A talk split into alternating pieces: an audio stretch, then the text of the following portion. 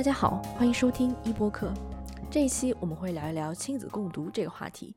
本期邀请到的嘉宾是张燕老师，他是教育硕士、公共管理硕士，现在正游学海外。他还是野孩子教育社群的创始人之一。今天啊，他会跟我们聊一聊为什么会需要亲子共读，以及亲子共读应该如何开展。接下来的时间就交给张老师啦。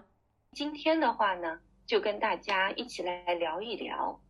就是亲子阅读这件事。主要从两个角度，我们来一起分享一下。第一个就是说，我们为什么需要亲子阅读？第二个呢，我们如何开展亲子阅读？那这两个板块的话，如果已经看过我们华东师范大学出版的《陪孩子爱阅读》这本书的话，其实是会对零到六岁儿童在这块绘本阅读方面。会有很多的这样一个认识，因为这本书当时我们在跟出版社出版的时候，也基本上是围绕这三块的内容来的。呃，为什么要阅读？怎么阅读？如何来选书？呃，所以有非常多的实操和策略方面的这样一个介绍。有兴趣的朋友可以通过阅读这个书来了解一些实际的这个方法。那今天我们来分享的这个角度可能会有所不太一样。说到为什么要进行亲子阅读，其实现在我们通过网络的话，很快就会知道有很多这样一些角度。比如我们会说，我们这个孩子他需要从情感上需要跟我们父母有一个亲近的这样一个机会。那孩子和父母在一起亲子阅读，当你抱着自己的孩子，啊，他的身体靠着你的身体坐在你的腿上，或者你搂着他共同来读一本书的时候。你们的肢体之间就有一种亲密的关系，它可能就会满足儿童他的情感上的一种需要。那么在阅读过程当中呢，儿童的这个认知会得到很多的发展，比如他的观察力、他的逻辑思考能力、他提问的能力啊，他的想象的能力，像这个方面，他都会得到很多的这个发展。第三个可能就是阅读习惯。我们通过建立定时的这样一种阅读，孩子慢慢的养成他自己的这样一个阅读的习惯。第四个呢，就是学习品质，比如呃，我们都知道，就是读书和看电视，它的专注它是完全不一样的一种水平。读书它是一种主动关注的一种思维，但是如果我们是看电视，或者说看这样一个呃其他的这种媒体的这样一个视频。或是通过快速的画面把人的思维裹挟进去，让儿童的思维处于一种被动的这种专注。那么从长远来看，我们肯定是要培养儿童他的一种自主的专注的这样一个能力。所以呢，阅读对于培养儿童学习品质，比如他的专注力，呃，他的持久的这样一种仔细的观察，它都有一个非常好的这样一个作用。那么最后一个点呢？就是我在这儿列的是一个亲子关系，它最美这样一个记忆。其实陪孩子爱阅读这本书，小孩子到现在的话，有的孩子已经上初中了。当他们和和我在进行连线，或者说他们的父母在跟我日常在交流的时候，我们都会回忆到，就是在过去的那段时间，我们一起来做的，当时做的和孩子一起阅读的那些事情。因为当时每个月和孩子们一起来。共读一本绘本，所以呃，这个亲子的这个关系在亲子的阅读过程当中都留下了印记。那么这些东西的话，我相信大家呃，其实通过网络都可以知道，呃，它是一种常识。二零二一年美国的家庭阅读报告其中的一张表格，它就会说为什么啊陪孩子来亲子阅读，他们美国的这个角度会。认为的这个重要性是怎么样的？大家可以看到这样一个数据：几乎当孩子一出生的时候，我们的家长就把目光聚焦到他的一个亲子阅读。基本上在零到八岁之间，百分之九十五左右的家长都会认为陪伴孩子亲子阅读是非常非常重要的一件事情。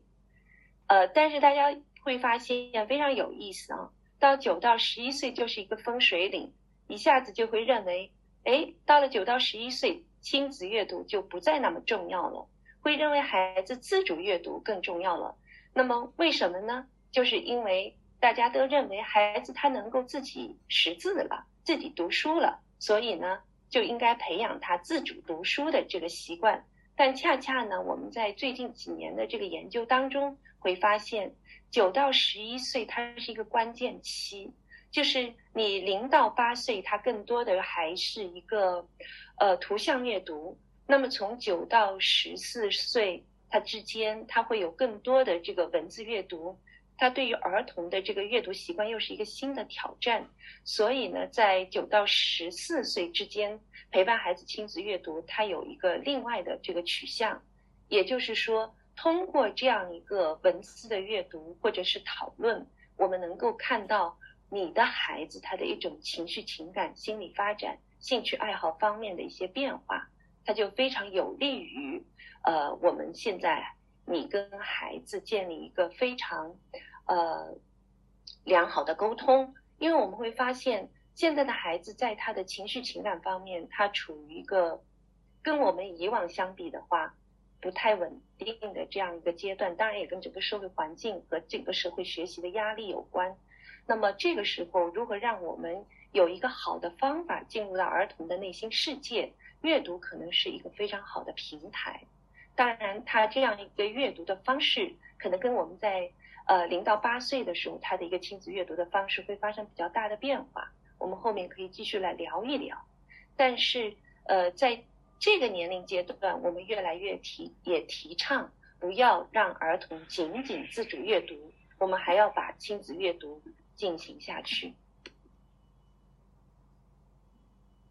那么我们在说为什么要进行亲子阅读的时候呢，我会从这个角度跟大家分享。格格隼雄先生呢是日本的心理学大师。他也是村上春树的这样一个心灵导师，他是日本第一个引进荣格学派的心理大家。他写过《孩子的这样一个呃孩子的宇宙》《心灵处方间》，呃很多这些书我非常推荐大家去阅读。通过阅读他的这些书，你可能对于儿童，对于儿童他的心灵会有更好的这样一个理解。以及跟儿童进行对话的时候，你的这样一种言语方式也会有一些新的观念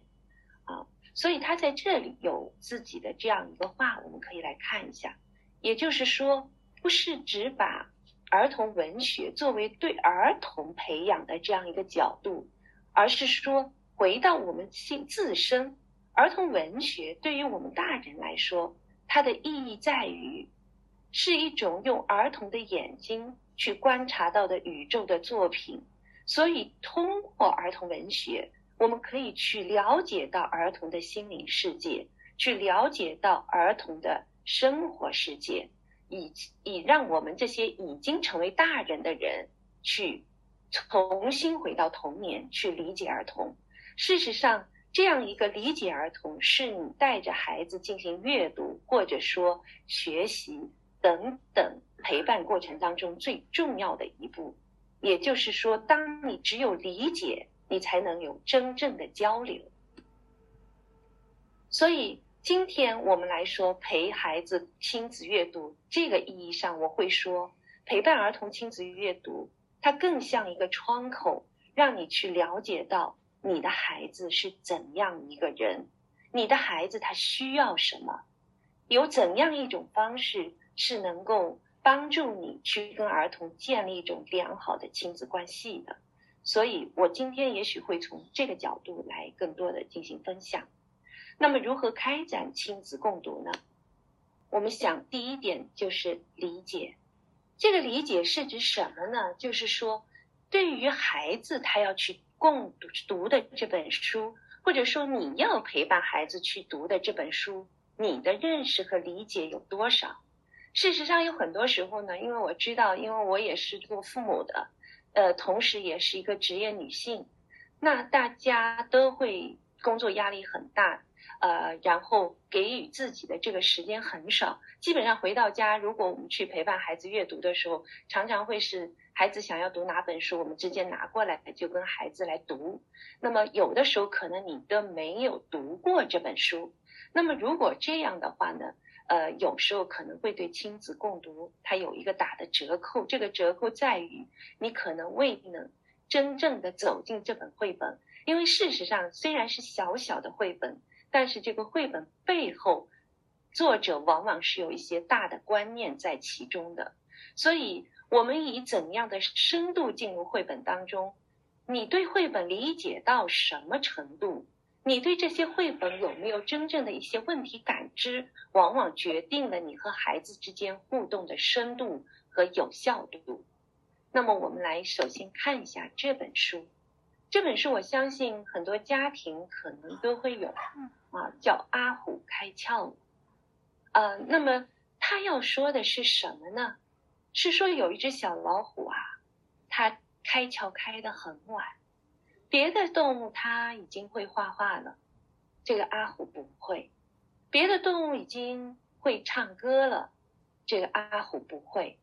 然后呢，这个爸爸好着急，就盯着盯着这个阿虎，希望呢通过这个盯可以让阿虎开窍。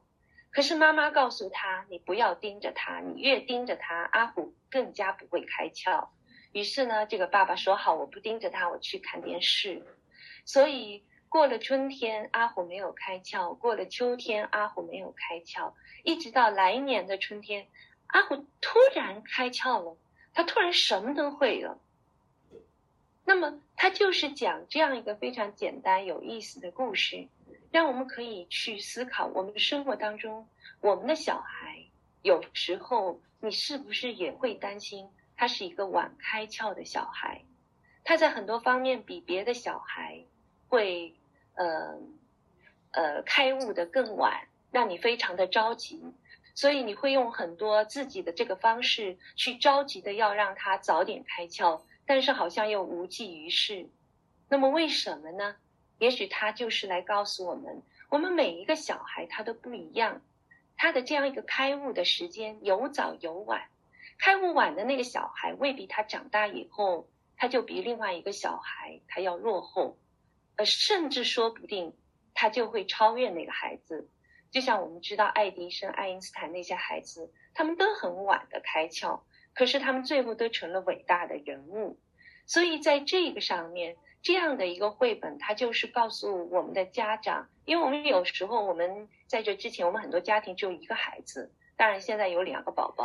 那么只有一个小孩，我们缺少很多这个方面的经验。如果我们把自己的小孩和其他小孩相比，就会有很多的焦虑。那么阿虎开窍了这个绘本其实是给我们大人看的，就是告诉我们，我们的小孩和其他的小孩不一样，我们要善待他们，我们要等待他们。在这个过程当中，它是一个正常发展的过程。你看，这个就是小老虎的一家，其实就是我们。呃，大人人类世界的这样一个家庭，他什么事情都做不好，总是让你生气，觉得这个孩子一无是处，非常愚钝。但是有一天，你突然发现，他给了你非常多的惊喜。就像我家小孩，我家小孩，我虽然是做这样一个呃教育专业的，嗯，我的孩子他是在六个月的时候叫了一声妈妈，然后一直就不再开口。到十七个月的时候，他突然就能讲一句话了。但是你知道，从六个月到十七个月之间，我经历了十五个月的煎熬。所以就是在呃，如果我能知道，或者是我确信的知道，我的小孩他在那个时间段，他总会有自己的一个发展的节奏和步伐的话，也许这样的焦虑他就会少一些。所以我们首先通过阅读这样的绘本。或者阅读儿童的文学，是让我们看到儿童的不同的内心世界，你去接纳他的这样一个世界，而不首先是要把我们成人的世界和你的教育目标去强求和强灌到他身上。如果那样的话，往往那个效果并不会很好，或者说你现在有效果，但这个效果很快会给另外一种反弹呈现在我们的面前。所以，首先。孩子喜欢是最好的一种学习，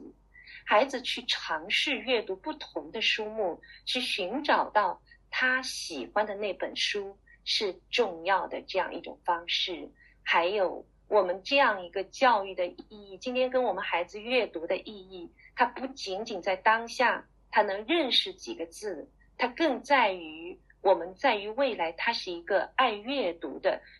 有具有阅读兴趣和习惯的一个个体。所以，在这个角度而言，我们重新来看，我们如何来阅读，首先要有一个理解。我列了一些这样一些绘本。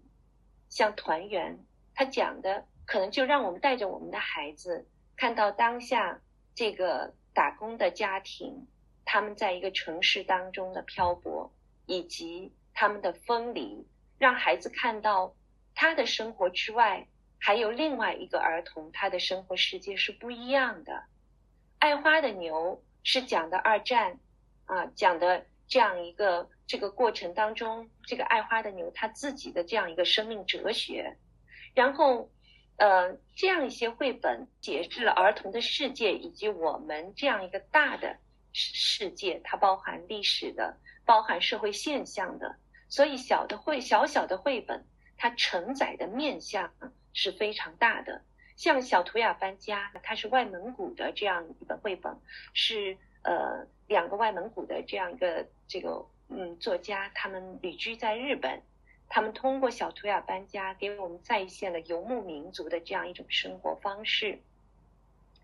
所以，我想给大家可以看到的是，当你去读这样一本绘本的时候，带着孩子阅读之前，尽量的首先要去看一下这本书，它到底在讲什么，它背后呈现的是怎样的观念，它这种观念。通过怎样的文字和画面去传递和呈现？那我和孩子在共读的时候，可以通过哪些小小的互动去帮助儿童走进那个辽阔的世界？所以这种理解它是非常重要的。那么让路给小鸭子就非常有意思，这是发生在波士顿的一个真实的这个故事。这个绘画作家他当时来到波士顿读书。那么他就发现波士顿的所有的汽车，当看到那些小鸭子穿过马路的时候，汽车都会停下来，行人也会停下来，把让小鸭子啊他们走过去。由此他就想到了人与动物的一种关系，人与自然的这样一种关系，他就创作了这本《让路给小鸭子》。那么后来呢，波士顿呢，他们就把这个《让路给小鸭子》里面的这样一组。鸭妈妈和小鸭子的形象做了一组雕塑，现在就在那个嗯，Public Garden，嗯，大家呃小我就会看到，就是每个季节不同的节日，这个波士顿的居民就会给这些小鸭子啊穿上不同的服装，就像他们是波士顿的人民的这样一个一员。我想说，当我们带着孩子如何阅读之前，首先我们要理解这本书。这是呃中国童话，呃汉生中国童话是我们在二零一九到二零二二年、二零二零年带着一群小孩子来读的一套书，它非常适合小学低年级七到十岁的孩子来读这样一套书。它一共十二本，呃每个月一本，每天一则故事。那么我现在是坚持呃。每天是给我们这些小孩子来读其中的一个故事，在喜马拉雅上开了一个频道，让这些小孩每天能来匹配着这本书来听。呃，那么在这个过程当中，我们这些家庭当中就有一个小孩九岁，他在北京，他跟妈妈在共读汉森中国童话过程当中，呃，就一共写了十一万字的这样一个读书笔记，就是每一每个星期每一天。他都在写下自己听到这则童话他的理解和表达。那么这个过程当中，就是妈妈和他共同建构的这个成长的这个轨迹。那么，如果有的家长可能会问，就是零到六岁，呃，我们该读什么书？在这之前，呃，主持人问我的时候，其实我想说，陪孩子爱阅读那套书里面已经有非常详细的书单，呃，大家可以。呃，有兴趣的话，可以到时候进去看一下。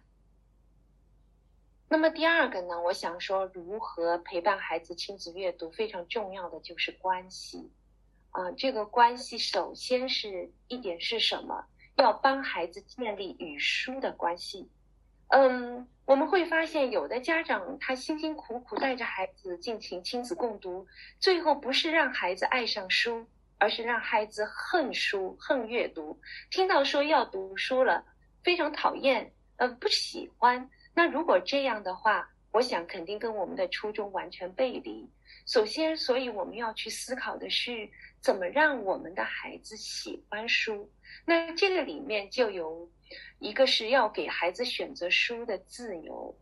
就是不要把我们认为一定是有意义的书去带给孩子。读你要让他读的书，那事实上你会发现，孩子的这样一个阅读的这个能力，或者选择书目的能力，也就是通过试错当中不断建构的。也许那本书它可能还不够有营养，但是他在阅读当中，你会发现，我们可以跟他建立与这本书的这个关联，同时也可以在这种共读过程当中，给他找到就是。引导到你可能会跟他呃联系的另外更有你认为更有价值的书，它是有一个由他喜欢的书，慢慢的到你喜欢的书之间是可以架构桥梁的。当然，我们还可以建立规则，是今天你来选一本，明天我来选一本，就是有给孩子一个自主权，这是第一点。第二点呢，要去了解儿童他不喜欢的原因，就像刚刚我们讲到，就是这个汉生中国。故事啊，呃，我在带孩子们进行这个阅读的过程当中，其实就发现非常有意思。当时我们有一个老师问了孩子：“你们喜欢这个这个月的故事吗？中国汉生童话故事？”其他孩子都说：“我喜欢，喜欢哪一个？”有一个女孩子说：“我不喜欢。”啊，那个老师当时都都都停顿了，都惊讶了，都不知道怎么回应。他说他不喜欢。那么。我当时追问他，我说你为什么不喜欢？他说我看不懂。他是一个一年级的小孩，他说他看不懂。然后呢，我就做了一件事情，从就是第二天，我就找那个孩子单独来聊，我就给他来一起讲了一个曹冲称象的故事。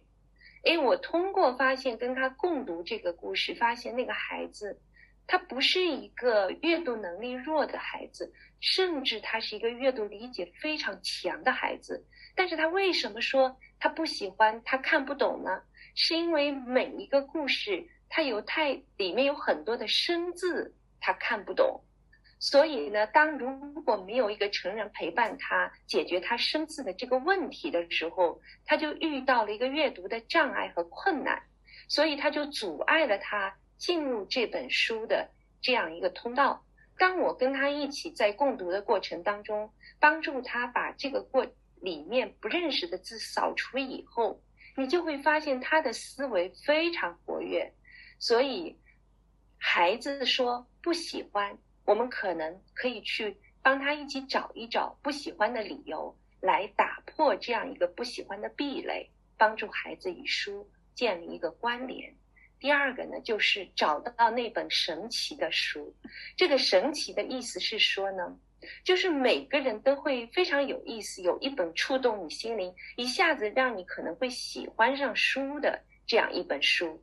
嗯，它可能跟每个孩子的兴趣、每个孩子他原有的一个心理的需要、他当下的一个生活的困境，它都有关系。其实像我们大人也是一样。就说，呃，有时候大家都认为很好的书未必我们会打动我们，但是可能恰恰有一本书，它就完全打动了我们的心扉。所以，跟孩子在这样一个阅读的过程当中，如何来帮他进行一个建立连接，可能要跟孩子找到那一本神奇的书。那怎么找？其实就是不断的去读，不断的去看。有一个更大的一个选择的面向，它就有一种可能预见的这样一种几率。那么这个过程当中就非常有意思。呃，我们有一个小孩叫天天吧，他的妈妈就非常着急。他是一个逻辑思维很好的孩子，但是他总是觉得他的小孩不会表达。那在小学里，语文老师也说他上课从来不太发言。那么为什么呢？一个这个孩子讲话呢，他是有一点结巴的，就他讲话他讲出来完整的句子的时间相对比较比较长。但另外一个呢，我们也有发现，当我们带着孩子啊在读中国汉声童话的时候，因为他是他是一个二年级的小孩，他是一个二年级的男孩子，他他会突然发现他对这个里面的历史故事特别感兴趣。就比如像张良啊，他怎么来遇到那个神仙老温，得到这样一个兵书啊，还有这样一些英雄啊，李广，像这样一些历史故事，他就非常着迷。当他跟他讲这个历史故事的时候，这个孩子就侃侃而谈，就非常投入，让他妈妈一下子发现，原来不是我这个孩子不会表达，不爱表达，而是。他的那个领域不是这个孩子能够触发他爱表达的那个呃关键的那个触发点，所以呢，后来他的妈妈就由这个汉生这个历史故事的启发，给他买了给孩子的历史书啊，吴姐姐呃给孩子讲历史故事讲系列的这些书，一下子不可收拾。那个孩子后来他还把汉生中国童话里面有关的中历史故事，按照朝代它的先后做了一张思维导图，就非常令人刮目相看。所以就由这样一个几个故事，让妈妈重新看到了这样一个孩子爱阅读的可能性。然后第三个呢，就是要珍惜孩子最初的发现和感受。而不要着急的觉得这个孩子没有理解这本书所讲的道理。其实很多时候，呃，这本书讲的道理只是一个结果抽象的概念，而在这个过程当中，孩子让你觉得他好像偏离轨道的发现和感受，却是最珍贵的。因为由他的最初的发现和感受，你可以了解到。你的孩子他的兴趣点在哪里？他的认知发展在哪里？如何去保护他？这样一种好奇和惊喜。所以在孩子当他嗯发现他的这个看在你看来无关紧要的那个发现的时候，希望你能够给他更多的这个鼓励。哇，你能看到这一点，妈妈都没看到。诶，你为什么会发现这一点的呀？你再来说说。还有哪里也有一些很相像的地方，就是通过这样一种激励性的反馈，让他去不断的延展他的这样一种最初的感受和体验。那么，接下去第四个就是在这个过程当中，就是不要忘记你是陪伴，而不是你在教他学习。就是如果你认为这是你跟孩子一段欢乐的游戏时光。一段共处的日常时光，而不给他赋予更多的这种期待，不赋予更多的这样一种教育的需求的时候，也许对你和孩子，他首先是一种特别好的解放。当一旦把这样一种附加在这件事情上功利的目的解除以后，你们之间的互动就会变得更加的自然、轻松。然后这种真实的可能就会被打开，所以在这个时候，我一直说，那很多时候我们的困境就限于我们的期待太多，我们的目的太强，它左右了我们跟孩子通畅交流的这样一个通道。所以在这个时候，我们说，不要太带有目的性和任务性的给孩子讲故事。你更多的期待，就好像通过它是一个桥梁，你去跟孩子有更多的这样一个话题去沟通、去相处。甚至我经常会发现，当我们把这样一个角度转变以后，就会发现跟孩子读书变成了一个消除疲乏的最好的时光。就会你跟孩子一起享受故事当中的喜怒哀乐。你会从这个职场的疲乏当中回到一个纯粹的时间。那如果你把这样一个时光当做教孩子识字，当做教孩子明白一个道理的时候，你会发现他变得很别扭，变得很累，很吃力。所以在这个时候，我们可以把这样一种嗯角度转换，可能你就会有更多的惊喜和发现，也会感感受到孩子更多的这样带给你的感动。那么最后一点呢，可能更多的讲的就是成长，就是我们在跟孩子呃共读的过程当中，这个成长，我今天讲的更多的是一种我们自我的成长。嗯，其实随着孩子的年龄增大，不同的阶段他会有不同的需求。呃，零到六岁，他们之间也有也有一些嗯节点，比如三岁，它是一个节点，然后到九到九岁又是一个节点，因为九岁一般是小学三年级，这个时候儿童他的一个思维从具象性到渐渐的像一个呃逻辑的这样一个发展。那么第二个呢，就是儿童在学校中的学习任务，他也会有一个非常大的挑战，从具体的知识技能也转向了一些抽象的理解。所以九岁对于儿童来说，它也是一个关键的时期。那么等到他十一二岁，他又会发生一些巨大的变化。比如我现在也在，我们也在跟青春期的孩子共读，嗯，你就会发现他们的这个需求。呃，他们的这样一种互动的方式又会发生很多的这样一种变化，所以呢，就是说，在这个过程当中，对于我们这些亲子陪伴的这样一个成人而言，他是有一个不断成长的这样一个需求的。所以这里面可能就是有一个树立的观念，就是说我可能不一定能够说抵达到。我一直是去能够满足到儿孩子的需求，但是我可能首先可以示范，我本身是一个热爱阅读的爱书人，就是这样一个榜样，它的这样一个作用，可能比你自己不读书，要去让儿童读书，它更加有效。那在这个过程当中，我可能会推荐一些这样的书目。像刚刚我们讲到的这个和和隼雄的孩子的宇宙这本书，可以帮助大家更好的走进儿童的心灵世界。然后，呃，像童书是童书，童书非童书这两本书，就回答了很多我们感到困惑的跟儿童阅读童书过程当中的问题。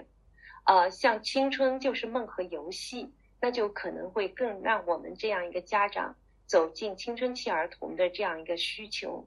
所以这样一些呃工具书吧，可以是嗯经典的这些工具书是可以帮助我们解惑的。所以这个成长，也就是呃伴随着我们儿童的成长，我们去不断的学习，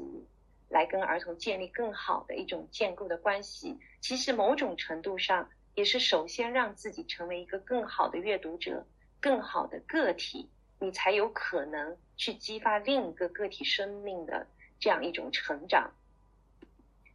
嗯，所以我想说，最后这句话就是：身为父母，能送给孩子最好的礼物，就是你的时间和心无旁骛的关注。但是在这个过程当中，这个时间并不是量的时间。我想说，在当下他的这个时间，更多的是一种高质量的陪伴，也就是后面一句话。心无旁骛的关注。如果我们每天只能给孩子十五分钟，那么在这个十五分钟时间里面，我们就把心真正的放到阅读这件事情上，真正的去聆听你的孩子在说什么，然后跟他建立连结，而不是我可能又想陪他看书，又要回复同事的这样一个短信。或者又想着我那个呃公司的那个年报还没有完成，如果那样的话，其实这样的呃时间对双方可能都是一种折磨。第二个呢，就很多的家庭也不现实，就是你要每天跟孩子读很多时很长时间，它是不现实。所以如何让这样一个有限的时间变得高质量，是我们在做亲子共读的时候非常重要的一个点。然后第二个呢，就是这个时间最好是定时的。如果说我们一个星期，嗯，你不能做到每天读，那么可能一三五二四六跟孩子有一个根据你的时间表有这样一个定时的规律，或者甚至有的家长他是这样的，他星期一到星期五甚至都没有时间，他回到家孩子睡了，孩子起床他去上班了，真的是有这样的朋友，那么他就把双休日他会有拿出半个小时这样的时间跟孩子来共读。所以，如果说我们真的有这样一个心念，想跟孩子做亲子共读这件事情，我们总是能找出一个一段时间跟孩子读的。那么，我的孩子今年是大学一年级，呃，那么很有意思啊，在他现在在波士顿读书，我们在波士顿遇到了他的一个小学同学的这个家长，这个妈妈就跟我说，她说你知道吗？我对你印象很深的时候就是。在我们三年级的家长会的时候，你跟我们所有人讲了你陪孩子读书这件事情，给我的印象特别深刻。然后后来也在陪我的这个孩子读书这件事情，让我和孩子有了一直跟交流沟通的习惯。所以到了今天，我的孩子上大学了，他还是愿意遇到什么事情来跟我聊一聊。甚至还会来跟我聊他读了什么书，看到什么新闻，读到一本什么杂志，呃，那我想他这样的一种呃现状或者一种亲子的关系，可能就是我们大家梦寐以求的和希望抵达的一种理想的状态。因为我们年幼时候的亲子阅读，可能是我们陪伴孩子，然后等到我们年龄大了，如果形成这样一种良好的习惯。也许就是我们的孩子读书给我们听，啊，也变成了孩子陪伴我们，所以，我们和孩子的关系就是这样一种互换的关系。但是图书，呃，阅读在这个里面可能会是其中的一个呃桥梁。本期播客内容就到这里啦，感谢大家的收听，我们下期再见，拜拜。